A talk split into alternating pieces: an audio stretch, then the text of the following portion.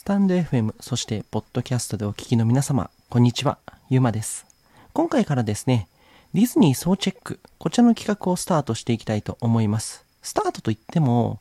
あの、僕のメインチャンネルの方で過去全部ハッシュタグディズニー総チェックで調べれば出てくるので、えまあ、再アップという形にはなるんですけども、まあ、ポッドキャストの方とかね、聞いていただこうと思ってこちらのチャンネル作ってるので、まあ、その方にいちいちスタンド FM の方のハッシュタグ調べてもらうのも大変だなと思うので、こちらの企画をね、再度やっていきたいと思っております。で、このディズニー総チェックって何かっていうと、ディズニー映画を白雪姫から順繰りに、えー制作公開順に見ていって、その感想についてタラタラーと喋っていく、そんな企画になっておりますので、ぜひぜひお付き合いいただければと思います。まあ、特にね、最新作、ウィッシュが、えーこの冬に公開されるということで、まあ、100周年記念作品、しかもディズニーの映画全てを総括する、一旦総括するという内容っぽいので、まあ、こういった企画でね、あのディズニー作品をもう一度皆さんにどんな風に僕が思ったかを聞いていただくいい機会だと思うので、ぜひぜひこの総チェックお付き合いいただければと思います。えー、っとね、まあ、あのーただ、ちょっと注意点としてね、あのー一つあるのは、あのーこう、マイクをつないでこうやって今喋ってるんですけど、こうしたね、あの、マイクとかの環境がまだない時期に始めた企画だし、えっと、なんつったらいいんだろう。まだね、音声配信慣れてない時点で作ったものではあるので、ちょっと聞きにくいところとか、まあ、ところによってはなんか声が全然違うとかさ、まあ、その、場所の環境によって声が全然違ったりとかいっぱいするので、まあそういったとこはね、ご留意いただきたいなと思います。まあその時点で僕がどう思ったかっていう辞表という形でね、まあやってるコンテンツではあるので、まあこれをね、ちょっと今後、これからしばらくちょっとパーッと流していきたいなと思っております。ということで、ディズニー総チェック始めていきたいと思います。これから長いですけども、えー、約ね、62作になるのかな？ぜひぜひお付き合いいただければと思います。というわけで、ディズニー総チェック始めていきます。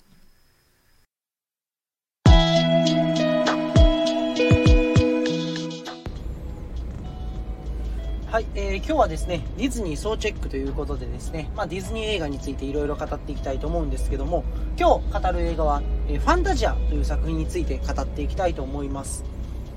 えーそもそもですね、皆さん、ファンタジアってどんな作品かご存知でしょうか？まあ、の簡単に言うとですね、あの今作品はですね、8曲のクラシック音楽の演奏に合わせてアニメーションが進行していくっていう作りの映画になってます。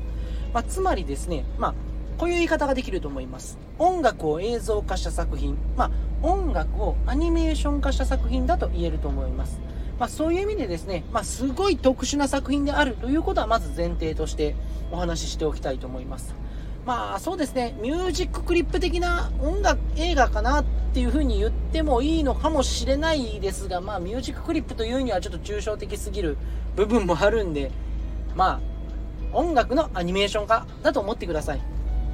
でですね、あの、ただこの映画語る上で、まあこの演奏されるクラシック音楽と、まあそれをアニメで表現した、まあそのアニメについて語るっていうのは、あまりにもね、やっぱりちょっと口では説明しづらいんですよね。色がぐちゃぐちゃーってなって、音がブヨーンってなって、その感じをアニメで表現してるって言っても、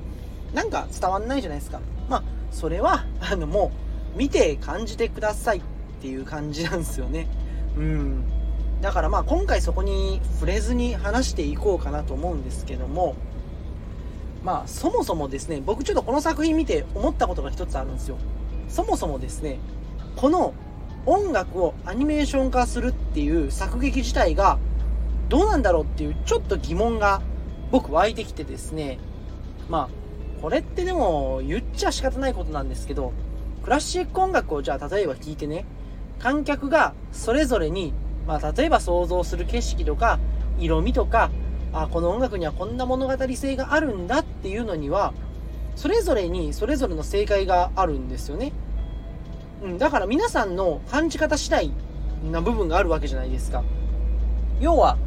正しい認識の仕方っていうのは存在しないんですよ。クラシック音楽を聴いて、それぞれがどう思うか、それに正解はないっていうことですね。作曲者自身にもしかしたら明確な正解っていうのはあるのかもしれないんですけど、でもね、その作曲者の手元を離れた音楽的解釈っていうのは、それを聞くそれぞれの観客に委ねられてるものなんですよね。それを、なんだろう、アニメのイメージ。まあ、もっと言うと、まあ、ウォルト・ディズニーとか、まあ、選曲に尽力した、レオポルド・ストコフスキーさんという方が、まあ、今回、この歌、歌じゃない、えー、クラシック音楽の8曲を選ぶのに、まあ、参加したんですけども、それの、まあ、彼らのイメージを、まあ、具現化して見せることに、なんか意味、意義っていうのが実はあったのかどうかっていうのは、僕すごい疑問視してるんですよね。うん。それがね、なんか作品を見てる間、ずっと脳裏から離れないんですよ。これでも、この解釈を別に正解だと思って描かれても、それぞれにみんな感じ方違うじゃんって。うん。もちろんね、その音楽に合わせて繰り広げられる映像には驚く部分っていうのは非常に多いんですよ。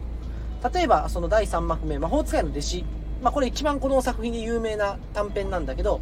まあ、ミッキーマウスが登場して、まあ、コミカルに動き回る姿がすごい可愛いんですけど、まあ、そういうのにね、心躍ったりしたっていうのはまあ事実なんですけどね。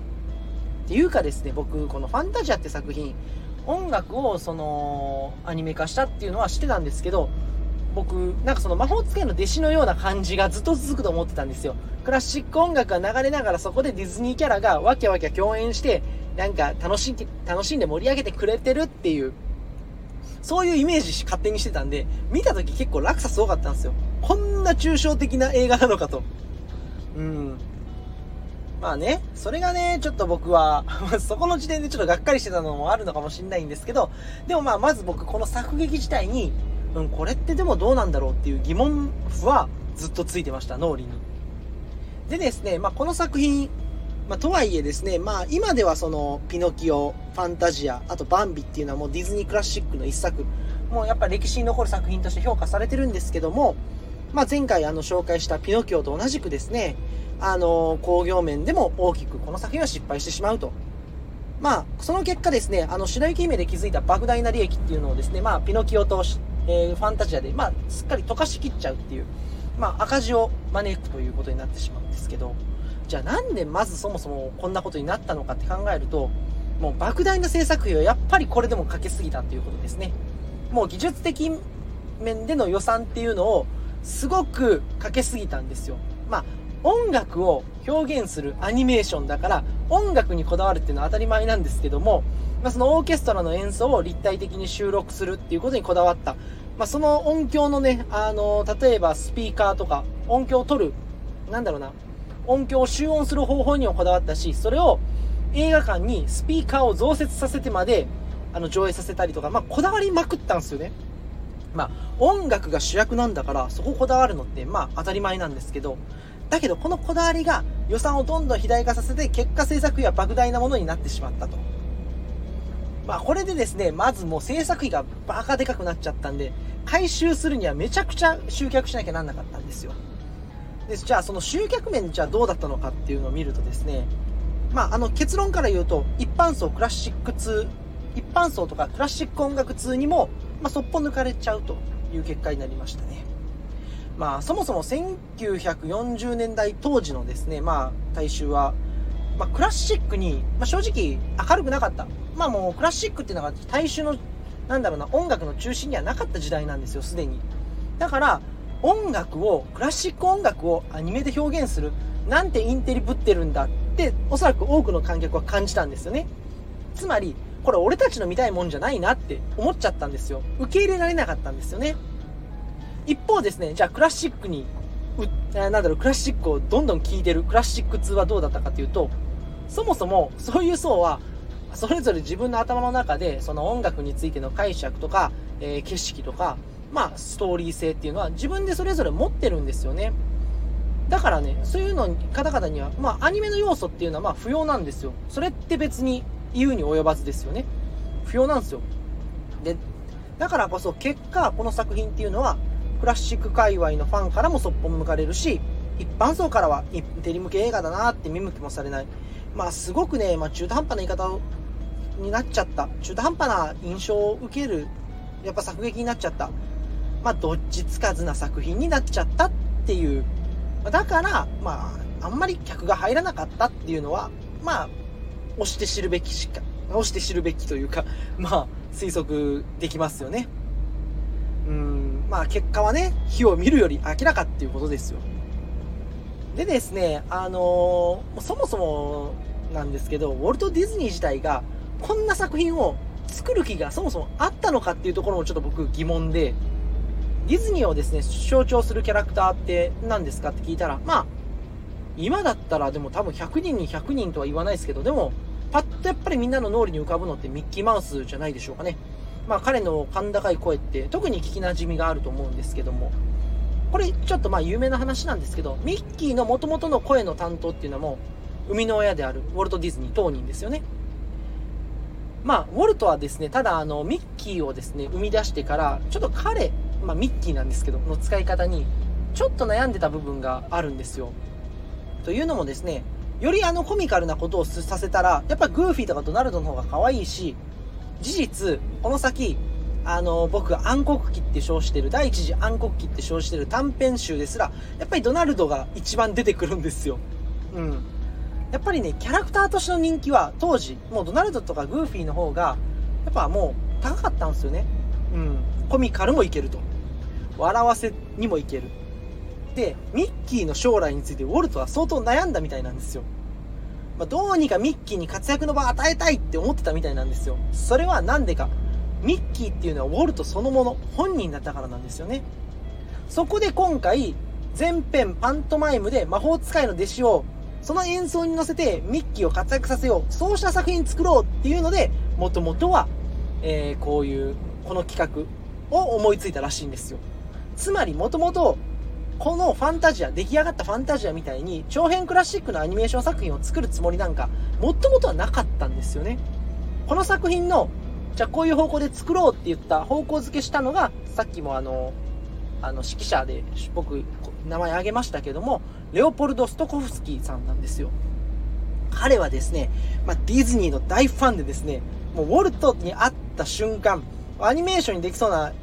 楽曲をね、いろいろ演奏してみせて、あこれアニメにしない？これアニメにしない？みたいな。そういうのでね、売り込んできたみたいなんですよ、企画を。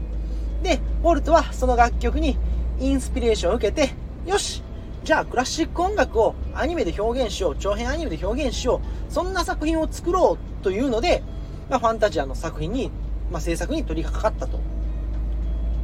ただですね、ウォルトはあのー、多分、クラシックを題材にしたからといって、インテリ向けって思われる作品を作ろうと思ってた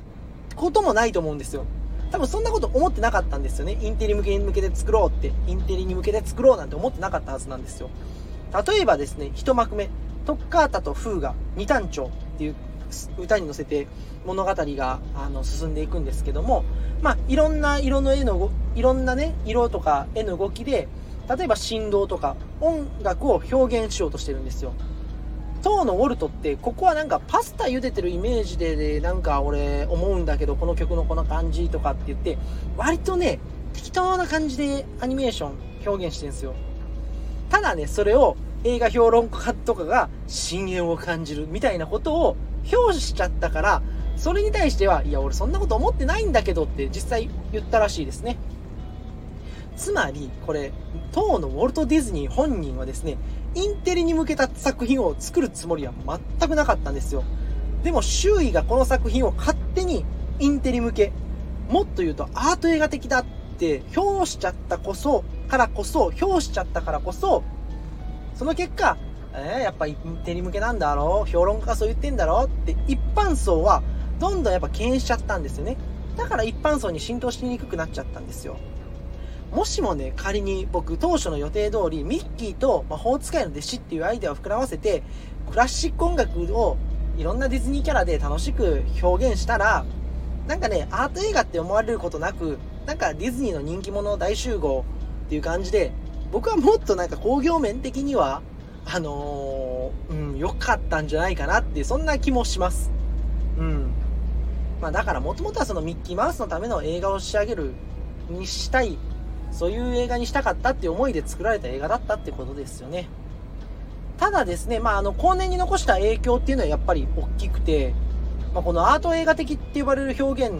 まあ、それにね、やっぱ意味はあったんですよ。例えばですね、時の踊りっていう、あの、一幕で、動物たちが、まあもう気持ち悪いぐらいなんかダンス踊るんですよ。なんかバレエ踊るんですよ、目を疑う。まあ、後年のね、僕はあの、熊野プーさんで、プーが見る悪夢、ゾウとヒーたちのなんかあの感じに近えなとか、うん、くるみ割り人形のくだりとかね、あの、キノコのダンスのまあ趣味の悪さ。なんかファンシーな可愛げのあるものがですね、なんか悪魔的な、悪夢的な動きをするんですよ。そことか見てて、うわ、気持ち悪。でもなんか奇妙だけど、なんか可愛いっちゃ可愛いし、うわなんじゃこりゃっていうね、うん、なんかそういう、わけわかんない映像表現。なんかドラッギーな感じなんですよね。前編。これはね、僕この作品の魅力だとも思ってるんだけど、まあ、ただですね、こういうその、なんか、ファンシーなものが気持ち悪い動きをして、妙な可愛さを抱くっていうのは、さっきも言ったようにそのプーとかさ、あと、ダンボでもあるよね。ダンボが酔っ払って見る、その、悪夢的な世界みたいな、を、なんか彷彿とさせる。なんか後年、まあ、それをね、それがある種、あの、行き着く作品が、不思議の国のアリスっていうのがあるんですけど、まあ、そういう、なんだろう、後年のそのディズニーのなんかそのナンセンスセンスみたいなのを、なんだろう、一つ、その片鱗をここで見せてるっていうのは、やっぱりコーネに与えた影響ってすごい大きいんだと思います。うん。そういう意味でやっぱりこの挑戦をしてなかったら、ああいうことできなかったのかもしれないと思うと、やっぱりこの挑戦自体は非常に意義のある、無駄じゃなかったと僕は思いますね。とね、僕すごいこの作品興味深いなと思ったのは、まあ、あの、進化論と宗教が同じ、まあ、作品の中で描かれるんですよ。まあ、特にね、特筆すべき点として、まあ、第4幕の、え春の祭典と、あと最終章のね、アベマリアが描いてる、その、なんだろう、アニメーションがあるんだけど、そこちょっと最後指摘しようかなと思うんですけども、まあ、この春の祭典っていうのはですね、まあ、どういうものが表現されてるかっていうと、まあ、単細胞生物の誕生からですね、恐竜の滅亡までっていう、まあ、ある種の進化の流れを描いてるんですよ。まあ、進化論の映像化なんですよね。でね、あのー、今でもその熱心なそのキリスト教徒の方々っていうのはもうその進化論っていうのは存在しないんだとかって平気で言いますからね。うん。まあ当時はだからもっとそれが声大きかったんでしょうけど、まあそれを映像化してちゃんと見せてるってことにまず、うん、驚きだし、でも同時にアベマリアでは聖者の行進を描いているんですよね。まあ、アベマリアってどういうことかっていうと、まあ、ラテン語で、こんにちは、マリア。まあ、マリアっていうのはもうそのキリストのお母さんですよね。まあ、キリスト教的なその宗教音楽の側面が非常に強い楽曲であると。まあ、そして聖者の行進。まあ、非常に宗教的なんですよ。進化論というのはですね、まあ、さっきも言ったように、そのキリスト教の教えでは否定されるべき価値観でもあるわけですよ。主は神が作ったっていうのはですね、もうあの、なんて言ったらいいんだろう、主は神が作ったん？違うな。うん。命は神が作ったですね。まあ、そう信じてるキリスト教徒がやっぱ多いんですよね。まあ、今でも多いんですけど、その進化論なんかなかったんだって。ただ、この作品ではその異なる価値観を同時に同じ作品で描いてるという、まあ、相反する価値観を持つが、なんだろうな、相反する価値観を持つアニメーションを同時に同じ作品内で描いてるっていうのに、やっぱりこれすごい僕特徴があるなと思って、これどっかで前話したんですけど、まあ、ウォルト・ディズニーっていうのはですね、そのウォルトっていうのはですね、お父さん、イライアスの友人の、まあ、牧師からもらった名前で、まあ、彼自身がすごい熱心なキリスト教徒だったのかっていうのは結構議論の、なんだろう、的になってることでもあるんですよ、ウォルト・ディズニーが。でもなんか、で、しばしね、熱心なそのクリスチャンだったとかって言われるんだけど、まあ実際はそうじゃやっぱなかったんじゃないかなっていうのが僕とか、まあ今言われてることなんですけど、まあ、彼自身はなんかそういったなんかその宗教的な思想とかよりもその進化論的なものを音楽に乗せて映像表現しようとか、うん、なんかそういう宗教的な思想よりもインスピレーションの方をやっぱ優先して生きてたんだなっていうのはやっぱこういう作品の異なるその価値観を描いてるものをなんだ同時に同じ作品内でやるっていうところを見るとなんかそういう風に僕は思えてきてうんなんだろうな前も言いましたけど、アニメっていうのは悪魔的だって批判されてたんですけど、この時代。うん。でも、彼は新しいアイデアでやっぱ世界変えようとしてたんだなっていうのは、やっぱこういうところで、なんだろうな、推測っていうか見て取れるし、うん。だからこそなんだろうな、進化論とアベマリアっていうのを同時に描くっていうことができたんじゃないかなと思うんですよ。まあ、ある意味でやっぱタブーがないっていうか、うん、何でもやっちゃう。その姿勢が、そのなんか、志っていうのがですね、ウォルト・ディズニーをですね、歴史に名を残す、まあ、希代のエンターテイナーとして、やっぱり、うん、引っ張り上げたんじゃないかなって思いますよ。うん。そういう姿勢をこの作品からね、あのー、伺い知ることができたっていうのは僕やっぱり非常に興味深い点でしたね。まあ、というわけでそろそろちょっとまとめに入っていきたいと思うんですけど、まあ、作品の内容云々はね、あんまり語れないんで、なんか今ちょっとその外堀を埋める感じで僕も、あのー、ね、歯に、なんだろうな、奥歯に物が詰まった言い方しかしなかったっすけど、まあ、あの僕自身のこの結論なんですけど、まあ、驚かされる作品でしたね。まあ、思ったよりも癖が強い作品でびっくりしましたね。うん。まあ、なんだろうな。あの、でも多分これ当時の観客も多分そう思ったと思いますよ。白雪姫ピノキオっていう流れで来て、まあ、それこそあの、ディズニーの短編作品集、シリーシンフォニーを見てたりとか、まあ、蒸気船ウィリーでのミッキーのあの動きとかをずっと見てたファンは、本作を見て、あれ？なんかすげえことしてんなって思ったに違いないと思います。うん。だからね、やっぱり、うん、なんだろうな。まあ僕もね、この映画がそのクラシック音楽のアニメーション化だっていうのは知ってたんですけど、まあそれでもやっぱ驚いたんですから、うん、ここまで突き抜けてなんか吹っ飛んだもんやってると思わなかったっすもんね。まあだからあの、本当は当初のそのウォルトの目指した魔法使いの弟子をミッキーマウスが演じるっていうアイデアをどんどん膨らませていったら、おそらくまあその観客と作り手のギャップは埋めれて、もしかしたらヒットしたかもしれないんですけど、でもやっぱりここまで突き抜けた結果によってですね、このなんか突き抜けた要素の一つ一つが後年のディズニー作品で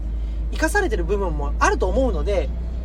やっぱりこのね、挑戦っていうのは無駄じゃなかったと思います。そしてまああの、作品の内で2つの相反する価値観を同時に描くっていう姿勢は、まあ、ある意味でタブーのない姿勢っていうのはですね、まあ、後にディズニーが希代のエンターテイナーとしても、名を、未だにやっぱり世界に名を轟かせる要因になった一つの大きな要因なのかなと思いますんで、まあ、その片鱗が垣間見える作品だったとも言えると思います。まあ、そういう意味で、やっぱりこの作品を見たってこと、あの、ディズニー総チェックの流れで見ていった。やっぱりそれにはめちゃくちゃ意味があったし、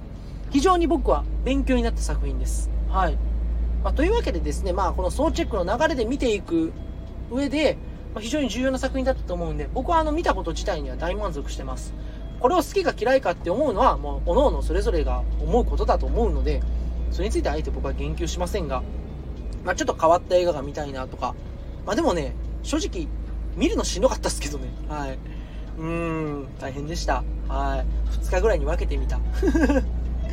というわけでですね、あのー、まあ、ファンタジア、あのー、もし見てない方いたらですね、まあ、ぜひぜひ、あの、ファンタジア2000っていうのがね、このリメイクがね、実はこの僕がこの評論ずっと続けていくと後にあるんですけど、まあ、あれもあれで若干ちょっと問題のあるというか、まあ、その作品なんでね、はい。ぜひぜひちょっとまた、はい、この総チェックどんどんしていくんで、いずれそのファンタジア2000の話もできたらなと思います。はい、というわけでですね、今日もご清聴ありがとうございました。このね、映画評論、面白いと思った方はいいねボタンと、ぜひチャンネル登録よろしくお願いします。じゃあ次もですね、またディズニー映画か、また普通の新作映画かちょっとわかんないんですけど、まあ映画の話していきたいと思いますので、お付き合いいただければと思います。